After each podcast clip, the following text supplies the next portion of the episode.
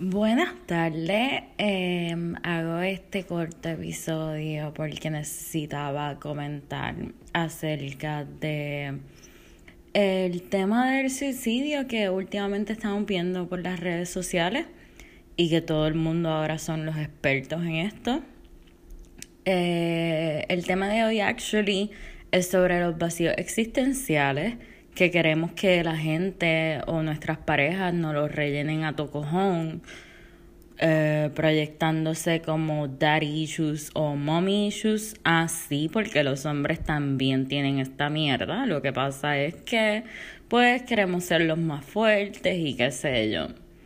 Yo voy a comentar primero sobre el suicidio y lo que opino al respecto eh, sabiendo que yo solamente sé nada. Son las 5.30 de la tarde de un sábado. El día está bonito, gracias a Dios, y está bueno para un una cerveza mientras hablamos de suicidio. Y de esto que todos hablan ahora mismo, porque es una moda realmente, porque ustedes se van a olvidar de esto de aquí a un mes pero pocos lo vivimos en carne propia y todos los fucking días. A mí el cielo ni el infierno me quieren. Yo no me quité de la vida, intenté quitármela por primera vez a 120, 120 millas contra el muro en la autopista 52 el 4 de julio del 2013. Pero mi carro no impactó de frente, no fue algo que yo planeé como en las películas de ficción. Mis arranques suicidas no son planeados y soy una persona sumamente impredecible. So, no tenía. So, perdón, sí tenía el cinturón puesto, pues por rutinas me lo había puesto, pero lo que estaba pasando en mi mente era otra cosa. Ya hasta a mí hasta me arrestaron ese día, eran las 8 de la mañana, no fue una borrachera, fue el cabrón hangover. Em, pero es otra historia. Yo realmente admito ser una suicida que espero nunca se liquide. No le tengo miedo a la muerte, la reto constantemente como que estoy consciente que soy una persona un poco autodestructiva, pero trato de controlarme y mentalizarme para no destruirme. Eh, le tengo muchísimo, muchísimo, muchísimo miedo a la vida. La cuestiono infinitamente. Ajá, cuestiono infinitamente la vida y ahí es donde a veces yo fallo en querer buscarle sentido a veces a lo que no tiene sentido. Hay cosas que simplemente no tienen respuesta, eh, sino que son porque son, que existen porque existen, que pasan porque tienen que pasar y en algún momento yo tengo fe de encontrar alguna respuesta porque, eh, sorry, soy media psycho y necesito una respuesta.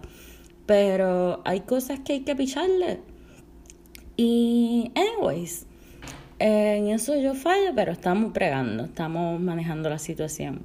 Leí hace unos días, creo que fue ayer en Twitter, eh, por Pedro Fraticelli, acá arroba PeterFrank7. Eh, para el suicida, el que se suicida es un valiente. Yo sinceramente no pude no diferir, perdón, no pude diferir en esto. O sea, pienso que es algo que realmente él está en lo cierto, es correcto, estoy totalmente de acuerdo. Pienso que el suicida merece tanto respeto porque soportar el peso, la oscuridad, la tristeza, que nosotros tantas veces disfrazamos con sonrisas a ver si sale alguna natural. Soportar, disculpen, eh, soportar la humanidad que cada vez es menos humana y perderte dentro de tu, de tu propia mente, no tener control de tu ser, ese vacío en el alma que está tan llena de luz que tú no puedes ver, una luz que tú no puedes ver, pero está llena de luz y cosas preciosas y se siente tan fucking pesada y tan fucking necesitada. Y ese dolor realmente es insoportable. Lo que apena es que tienden a ser personas que realmente pudieran cambiar el mundo. Lo que apena es que valen tanto y no lo saben, porque no se lo creen ellas mismas, porque no tienen la misma capacidad que tiene el resto de la gente de creerse superiores. Entonces, para joder, ustedes no pueden ni tan siquiera respetar a un jodido muerto y dejarlo descansar en paz. Lo llaman cobarde. Por favor, si una persona tiene el coraje de quitarse su propia vida, es capaz de todo. Respétalo, por lo menos por haber sido y ser un ser humano. Hasta donde llega la idiotez humana de creerse que la realidad que usted vive es igual que la realidad de los demás y todos somos happy y todos somos super positive y todos somos super into bullshit que no tienen idea cuánto nos cuesta decir un buenos días, no tienen idea.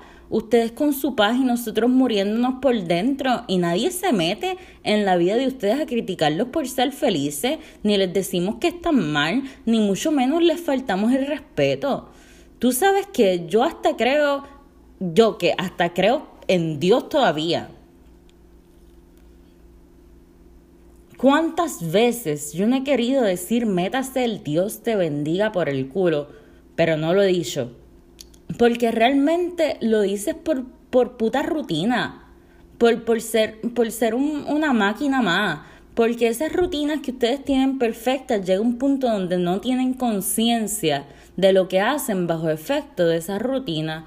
Si lo que va a decir, que le salga del corazón decirlo no por ser un cabrón motor que dice buenos días, buenas tardes, lindo día, etc. Y ser una copia barata de alguien que mandó a hacer que siguieran una estructura social que realmente está bien jodida. ¿Cuán jodida está? Lo suficientemente jodida como para que existan personas que prefieren morir que vivir en esta asqueante sociedad. La vida no no es bonita. Uno la tiene que hacer bonita. A cojones, a pujones, a trabajo, a sudor. Uno la tiene que hacer bonita. Porque el mundo en el que yo vivo, yo no sé el tuyo, pero en el que yo vivo, realmente da asco a la gente. Su comportamiento ni hablar, de cómo se humillan uno a los otros y los coge todo a vacilón. Y mira, yo soy un vacilón. Pero cuando estoy puesta para lo serio, estoy puesta para lo serio. El que sabe, sabe. Eh, son unos cerdos, unos morones. Y perdón que hasta los cerdos sufren y sienten más que la existencia y la imbecilidad humana. El cabrón yoísmo de no ver ni pensar en otro sufrimiento que no sea el suyo la necesidad de competir y de pisotear a otros para poder llegar a la cima y millones de cosas que dan, cosas que dan asco. Nadie se mete a comentar sobre tu vida super cabrona, tus super amigos, tu ser relativamente estable, tu familia súper perfecta y toda esa vida de apariencia y estas máscaras que ustedes se ponen ocultando el verdadero, el verdadero desastre. ¿Que sabes cuál es el verdadero desastre? Que llevas un label en la frente que dice no tengo idea ni puta idea de quién soy ni lo que vale la vida, solamente sigo un orden social. Gracias, no moleste. Eso es lo que tienen en la frente ustedes. Perdón, pero para ser tan estable, pensar debería de ser parte de las cosas que no debes hacer. Porque saben cuántas cosas y pensamientos yo le tengo que pichar por mi sanidad mental.